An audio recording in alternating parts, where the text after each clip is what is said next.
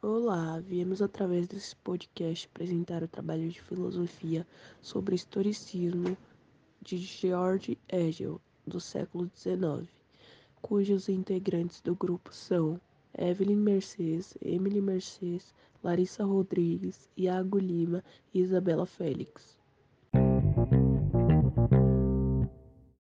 O historicismo, também podendo ser conhecido como historismo, foi desenvolvido pelo filósofo alemão Wilhelm Dilthey, que nasceu em 1833 e morreu em 1911, no final do século XIX e início do século XX. Historicismo esse que parte do conceito da filosofia, a qual abrange as principais distinções entre o homem e a natureza e, consequentemente, a diferenciação das ciências naturais e humanas. O termo pode ser visto em diferentes campos, como a filosofia, a antropologia, a teologia, abarcando diferentes tipos e linhas de pensamento.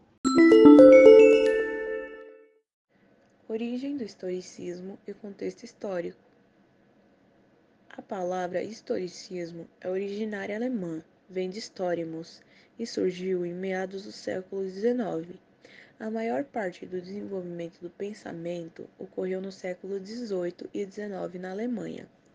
Karl Menger foi o primeiro pensador que usou a termologia no ano de 1883. O mesmo utilizou o termo como uma tentativa de criticar a intervenção de membros da escola histórica em campos de economia. Mas há alguns relatos que o historicismo só ganhou notoriedade com o historiador alemão Friedrich Meck através da sua obra O Surgimento do Historicismo. Em 1797, Friedrich Schlegel menciona o historicismo como um tipo de filosofia, fato esse que impulsiona ainda mais a temática. Algumas correntes interpretam o historicismo diferente de alguns outros filósofos. Para alguns, a história que o homem faz, e não o homem que faz a história.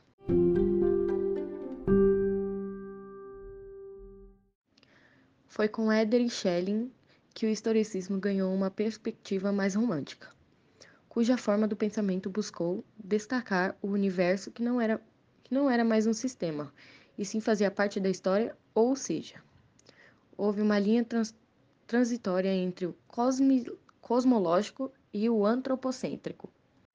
Concluindo, durante o contexto histórico, foi possível concluir que o historicismo é ao contrário do conservadorismo, ou seja, isso é visto nos pensamentos evolu evolucionistas e progressistas da época. O historicismo segue uma linha de pensamento a qual os fatos dispõem de compreensões simultâneas, ou seja, para o historicismo, o desenvolvimento humano se estabelece a partir de uma abertura dos entendimentos das especificidades históricas, especificidades essas que são etapas essenciais para o desenvolvimento do ser e do seu progresso. As etapas dentro da história podem ser divididas em momentos como sociais, técnicos, artísticos, econômicos, religiosos, políticos, dentre outros. Ou seja, é impossível definir um historicismo através de um fato só. Tanto que alguns pensadores do segmento definem que o mesmo não estabeleceu uma estabilidade para tornar-se um conceito único. E como mesmo mencionado, o historicismo também pode ser conhecido como historismo. Alguns pensadores citam que ambas termologias estão corretas e partem do princípio de relações intercâmbias fora da Alemanha. E por esse fato, o termo historismo é utilizado na interpretação alemã, pois é um historicismo alemão.